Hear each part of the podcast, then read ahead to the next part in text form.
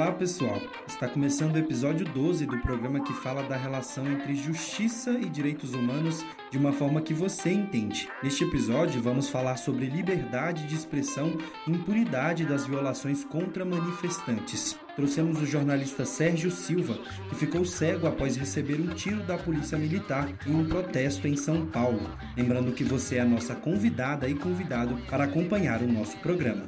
Por isso, chama a vinheta.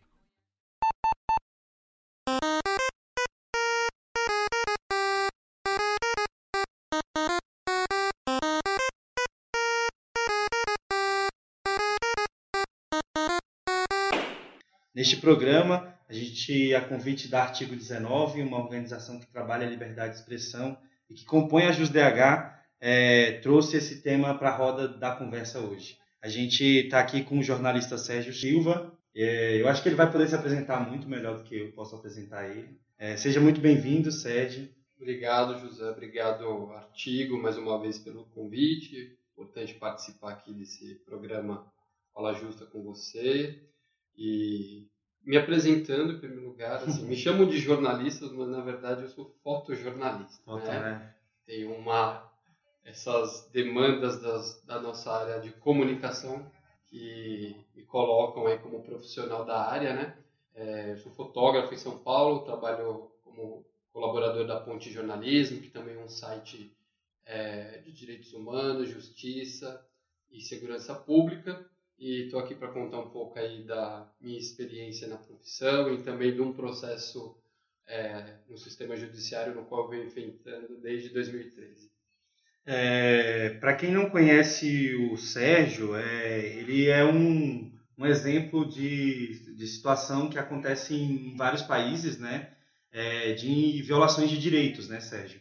É, o Sérgio, em 2013, ele já era fotógrafo nessa época. Ele cobria uma manifestação no estado de São Paulo é, e, a partir de uma ação violenta da polícia, ele teve um dano, né, que a gente pode dizer, um dano reparável. O Sérgio acabou, por consequência, ficando cego. É, Sérgio, é, explica para a gente um pouco como que aconteceu, assim, no momento, o que, que você estava fazendo, como foi. Eu acho que Muita gente, é, é um caso de muito tempo atrás, de muito tempo não, cinco anos atrás, cinco, seis anos atrás, mas que pela a, a, dinâmica as pessoas acabam se esquecendo dessas violações, né? Que são casos muito importantes, muito emblemáticos sobre como que funciona essa atuação em manifestações da polícia brasileira. Sim, é verdade, José. Você tem toda a razão em comentar que a sociedade acaba esquecendo, né, desses casos de violações porque a minha história, na verdade, não foi a primeira e nem foi a última, né? Uhum. Recentemente, em São Paulo, a gente acabou de acompanhar um massacre contra nove jovens que participavam de uma festa, de um baile funk na comunidade de Paraisópolis e perderam sua vida, né? Então, as violações elas estão, é, elas são parte é, do funcionamento da máquina do Estado, né? Contra a população é, populações inferiores, populações carentes, contra pobres, pretos, é, comunidades LGBTQIs, é, quilombolas, indígenas. Então, a gente está falando é, dessa parte de população que sofre com essas violações. Né? E o meu caso é, não é muito diferente disso. Né? É, a diferença que eu costumo relatar para as pessoas é que eu não morri permaneço vivo, por isso estou aqui falando e contando essa minha história. É, em 2013, eu trabalhando como fotógrafo é, freelance para uma agência de comunicação em São Paulo, fui fazer a cobertura do, de um dos protestos contra o aumento da tarifa do transporte público na capital. E essa manifestação ela foi duramente reprimida pela polícia militar. Né? E na Rua da Consolação essa manifestação foi dissipada com bombas de gás lacrimogênio, bala de borracha e bombas de efeito moral. Uma dessas balas né, de borracha acabou atingindo meu olho esquerdo e a consequência disso foi que eu perdi a visão desse olho, né? Então a minha cegueira, na qual você citou no início desse nosso bate-papo, ela é parcial. É, ao mesmo tempo, ela é um dano muito grave, né, para minha vida pessoal, né? Porque eu acabei adquirindo essa deficiência visual por uma imposição e por uma violência. É, por outro lado, também foi uma tentativa de silenciamento da imprensa que fazia a cobertura naquela, naquela noite.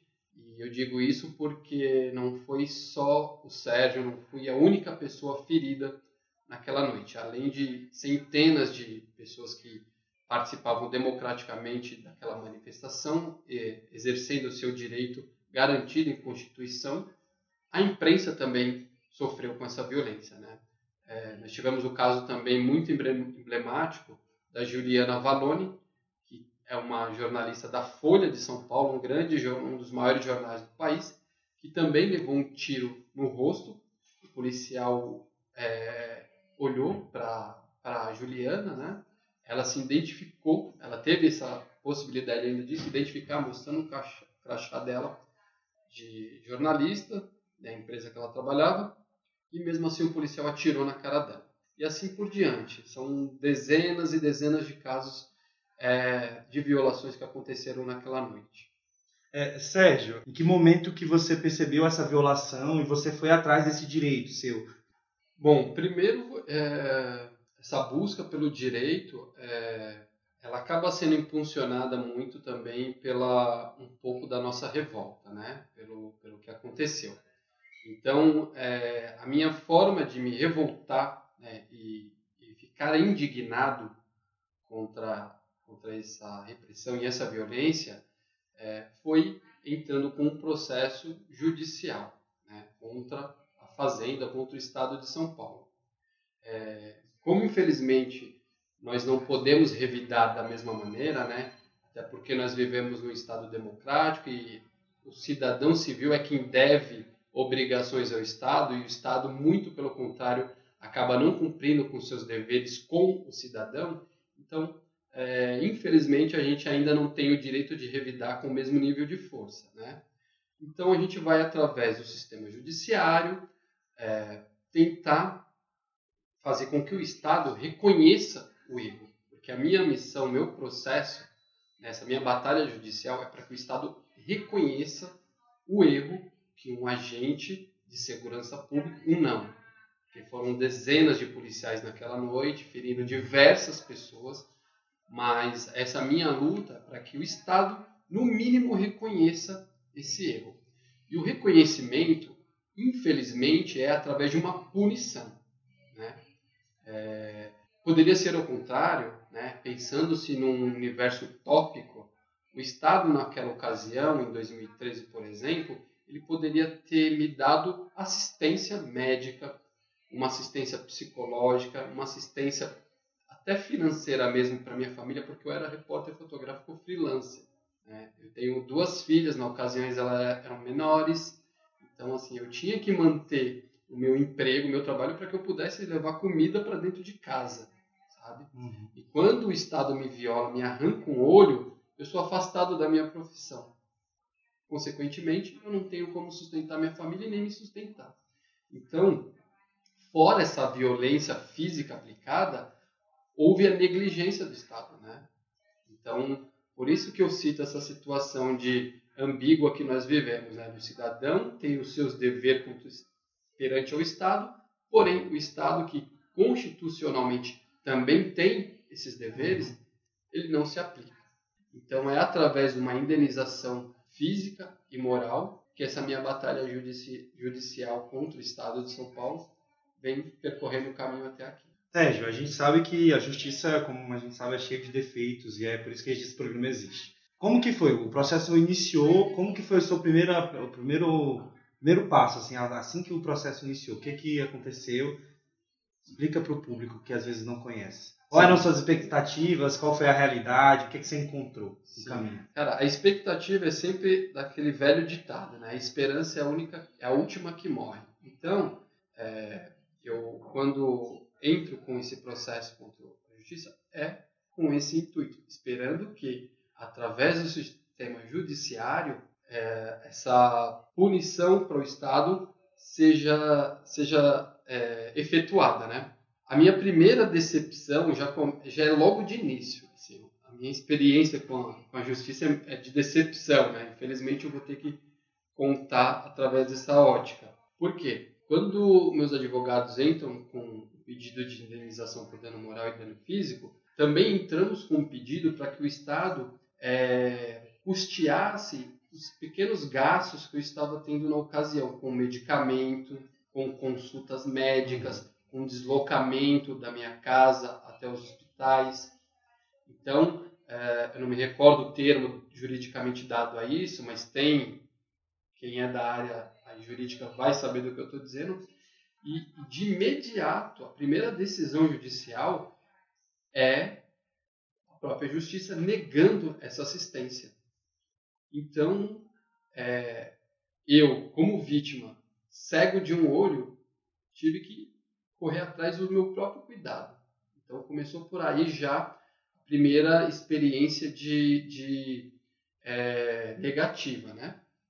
A segunda, ela ocorre três anos depois quando, em primeira instância, e aí estamos falando de 2016, né, um período político no nosso país muito conturbado, né, e então um juiz, em primeira instância, recebe o meu processo lá no seu devido gabinete, analisa toda a situação, a denúncia que eu estava fazendo, né, de violação, e antecipa uma, uma sentença. Né? Ele decide ali que eu fotógrafo Sérgio Silva era o responsável por estar naquela manifestação, que também foi responsável por entrar na linha de tiro entre manifestantes e polícia militar e que cabia exclusivamente a culpa sob a minha responsabilidade. Então, ele fez uma inversão de valores, né? O que na época eu até descobri a tal da palavra falácia. E para mim foi o que esse juiz praticou em primeira instância. Ele em nenhum momento é, procurou uhum. né, uma, uma, tomar uma decisão ou fazer uma avaliação ampla do processo através da, da vítima. Né? Ele simplesmente é, ficou, escolheu um lado, que foi o lado do, do Estado de São Paulo, e antecipou essa decisão. E essa decisão, José, para você ter ideia no impacto que ela, que ela tem sobre o meu processo é que hoje eu estou aqui em Brasília, né? 10 de dezembro de 2019, seis anos depois do ocorrido, e tentando, implorando, na verdade, uhum. para que o STF não, é, retome esse julgamento para a primeira instância. Eu não venho aqui hoje a Brasília pedir para que o STF decida se o meu pedido de indenização, se o valor é justo ou não, se o Estado de São Paulo realmente vai ser punido. Estou aqui implorando para que o meu processo volte lá para trás para a primeira instância para ser reavaliado. Então, essa decisão é, tomada três anos atrás, ela gerou uma consequência jurídica que ela vai beirando cada vez mais o absurdo. Eu acho que é interessante isso que você está comentando, que a gente sempre é, aborda o, o, judiciário em si, que a gente conhece como judiciário, como um sistema de justiça, né? E aí a gente, em casos como se a gente percebe esse alinhamento das forças, né? Então, assim, não é só o juiz, a gente está falando de um juiz que ele deveria estar a serviço do, do, do, da população e da sociedade em geral, mas ele está alinhado ao Estado e à atuação do Estado.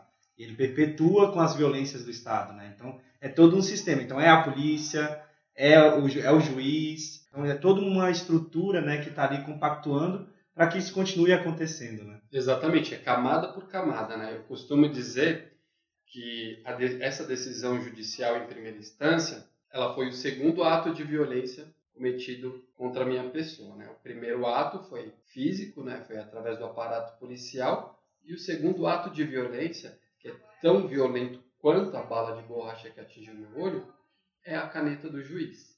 Né? Porque se você, como você bem colocou, se você tem um sistema judiciário que é para defender os direitos da população, né? em primeiro lugar, e o juiz ele toma uma decisão que, além de favorecer o Estado, ele me condena, né? então a gente está falando de um sistema que realmente ele está consolidado para fazer única e exclusivamente a defesa de um interesse, né? que a uhum. população ela está sempre em segundo plano ou em último plano, né? Que aí começa é, um desgaste psicológico, uhum. sabe, sobre a pessoa. Porque aí você fica pensando nisso, será que vai dar certo? Será que não vai? Aí você tem que ouvir um, um, um, uma pessoa pública, né, que deveria estar tá fazendo o papel ali de defender a sociedade, tá te culpando, né, tá te, tá te esmagando cada vez mais. Então esse processo jurídico, ele é um processo psicológico para a vítima que não é fácil. Eu, eu tenho que lidar com esse tipo de decisão, de opinião, sabe? E, e ter uma serenidade, sabe? Para não, não, não cair numa depressão, para não ficar ainda mais revoltado e sair por aí fazendo qualquer tipo de besteira. Então, são situações que assim não aparecem, uhum. né? Que, que, no caso, eu venho uhum. passando desde então. Uhum. Eu não quis ser um super-herói, eu não quis ser um fotojornalista que queria ganhar prêmio com imagens, eu não queria ver aquela barbárie acontecendo. Eu queria me proteger. Minha vida vale muito mais do que qualquer imagem, do que qualquer é, é, é, situação dessa vida. Então, quando, na verdade, quando eu saio de trás da banca de jornal, que era realmente para sair daquela situação, e inclusive exercer a minha profissão, que era fotografar é, o ambiente no qual estava se passando aquela situação, ou seja, fazer a comunicação, exercendo um direito da minha profissão, o policial atira na minha cara e me cega. Então, é, sabendo dessa verdade, você ouvir através do sistema judiciário opinião como essas de um juiz de primeira instância no qual eu sou culpado, de que, de que eu que entrei na linha de tiro da polícia, é muito dolorido. Sérgio, é, de fato é uma situação muito complexa, né? Eu imagino que é uma violação que você vai levar para a vida inteira, independente do processo, né? E aí esse a, essa consideração da justiça é um aspecto meramente que serve não só por você, mas a partir de uma decisão como essa você pode abrir precedente para outros casos e outras violações, né? Então por isso que eu acho que acredito também que seja muito simbólico que essa decisão a gente consiga conquistar essa decisão, né, favoravelmente. É, e como você mesmo disse, é, é um cenário muito amplo, né? É muito além do Sérgio, né? É uma questão do sistema de justiça como que a, eles compactuam para essa atuação é, contra, na, a favor das violações de direitos, né? É, e aí no próximo bloco a gente vai conseguir conversar um pouco mais com o pessoal do artigo 19 que anda acompanhando o seu caso para trazer essa amplitude de como está o cenário das manifestações no Brasil, né? Como que tem sido as, as violações desse direito? Olá, meu nome é Laura Varela e eu sou advogada do Centro de Referência Legal do Artigo 19, uma organização internacional que atua pela defesa e promoção da liberdade de expressão e acesso à informação. A liberdade de expressão e informação são elementos essenciais dos sistemas democráticos e por isso faz-se tão importante preservá-los e sempre impulsioná-los, para que os sistemas democráticos, muitas vezes frágeis, não retrocedam a regimes autoritários. A liberdade de expressão é assegurada por quase todas as constituições nacionais e pela maioria dos tratados internacionais de direitos humanos. No que tange ao ordenamento jurídico brasileiro, o direito à liberdade de expressão está contido no artigo 5 da Constituição Federal, que diz em seu inciso 4 que é livre a manifestação do pensamento, sendo vedado o anonimato. Ao conjugarmos a interpretação desse dispositivo constitucional com outro referente à liberdade de reunião e associação pacífica, aprendemos deles que a garantia do direito de protesto nada mais é que a expressão da livre manifestação dos cidadãos pela defesa e conquista de direitos. Atualmente, observa-se um amplo cenário de violações à liberdade de expressão no Brasil. A nova edição do relatório global do artigo 19 mostra que a liberdade de expressão caiu significativamente no Brasil desde 2015. O país registrou a terceira maior queda nos últimos três anos, atrás apenas da Polônia e Nicarágua, entre os 161 países cobertos pelo indicador. O relatório do artigo 19 aponta ainda que a perspectiva é que a liberdade de expressão diminua ainda mais no país sob a gestão do presidente Jair Bolsonaro, que desde a corrida eleitoral vem dirigindo ataques a jornalistas, ativistas, organizações da sociedade civil e ameaças em relação ao direito de protesto e à promoção da transparência pública e acesso à informação. O direito à livre manifestação é um meta-direito, ou seja, ele possibilita a fruição de outros direitos. Sempre que há violação à livre manifestação de pensamento e opinião, seja ela em suas mais diversas formas, surge a possibilidade de violações de outros direitos humanos. Ela é um elemento fundamental de toda a sociedade democrática, pois garante aos indivíduos o direito fundamental de expressarem livremente. Por isso dizemos que a liberdade de expressão é uma ponte para outros direitos, pois somente através da livre manifestação a população consegue demandar do poder público a efetivação de direitos garantidos constitucionalmente. Outro impacto que deve ser mencionado a partir da violação da liberdade de expressão é o impedimento do acesso à informação, que causa fissuras na democracia, Somente através da plena e livre circulação de informações é que se pode formar uma opinião sobre determinado assunto, e esse é um dos motivos pelos quais a liberdade de expressão é conhecida como o oxigênio da democracia. A violação desse direito implica ainda na diminuição da participação social nos processos democráticos. Considerando que a democracia é a soma de diversas vozes, é necessário que haja garantia da liberdade de expressão de todos para que, para que todos possam receber informações e manifestar sua opinião livremente, sem risco de perseguições. Assim, tanto pela impossibilidade de concretização de outros direitos, quanto pela diminuição da participação social, os impactos do impedimento da liberdade de expressão são graves para a democracia. Voltando para conversar um pouco mais sobre a questão do seu processo e, da, e do seu caso em si, é, você acredita que isso diminui a sua vontade de participar de manifestações, de atuar em manifestações, que de certa forma também é uma violação, né? Tipo, você já entra com aquele sentimento de medo, de que você pode, de que não é um local que você está exercendo um direito seu, né? Claro, é, isso na verdade é traumático, né? Eu fiquei muito tempo afastado das ruas. Né? Eu lembro que a primeira vez que eu me coloquei diante de uma manifestação pública, onde havia milhares de pessoas nas ruas, é, eu fiquei extremamente assustado e com muito medo da polícia militar que só acompanhava aquela manifestação.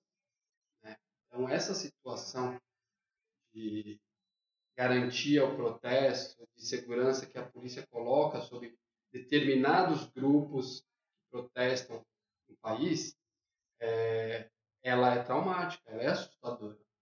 Só aquela presença, porque a polícia vai para uma manifestação é, de um determinado cunho político, ela vai com a arma na mão. Né?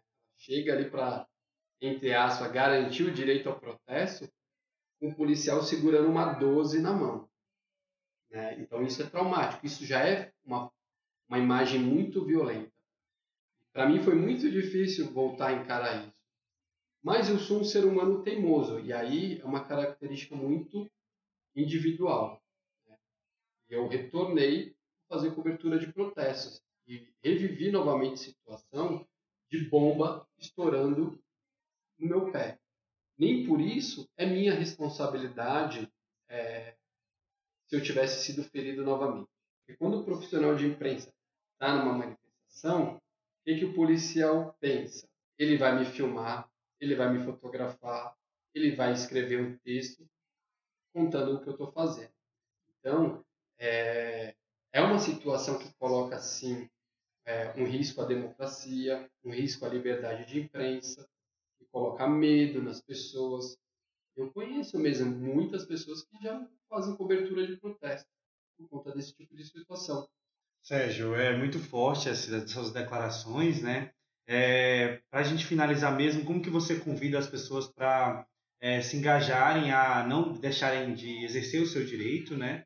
E de acompanhar também o seu caso agora em diante. Assim, a gente sabe que a decisão do STF pode ficar para o próximo ano, né? É, como que você convida as pessoas para poder acompanhar e pressionar também? Cara, eu acho que isso faz parte é, da nossa vida, sabe? Eu acho que quem é pobre, quem nasceu pobre, quem é, não tem os direitos básicos que estão garantidos na nossa Constituição, infelizmente, é, nesse país, a gente vai passar o resto da vida lutando por esses direitos. Né? Seja ele o direito à liberdade de imprensa, seja ele o direito à moradia, seja qualquer tipo de direito. É uma luta que ela é constante, ela faz parte da nossa vida. Até porque não é simplesmente só uma bandeira de um discurso político, é uma bandeira de sobrevivência. Então, você lutar, sei lá, na sua comunidade para que tenha um posto de saúde melhor, tenha uma escola melhor para seus filhos, é, é fundamental para sua sobrevivência. Por isso que eu falo que não é só uma bandeira política, é uma bandeira de sobrevivência de vida. Então, é, e eu aprendi na minha vida, não foi só nem com essa situação de repressão e violência que eu passei, mas até por ter uma origem de família muito pobre, ter sido criado por uma mãe solteira que criou sete filhos, é assim que eu aprendi a, a, a, a minha, minha luta política, ela vem desde, desde aí. Por isso que talvez esse meu discurso passe é, por todas essas questões de direitos humanos, porque é uma, os direitos humanos é uma questão ampla. Ela, ela é muito ampla, ela passa diariamente no cotidiano de qualquer ser humano. Então, eu digo isso para as pessoas de que, cara, é a nossa vida, é a nossa bandeira é lutar, para que isso mude, para que isso de fato seja respeitado pelo Estado. Né? A gente não está pedindo nada mais.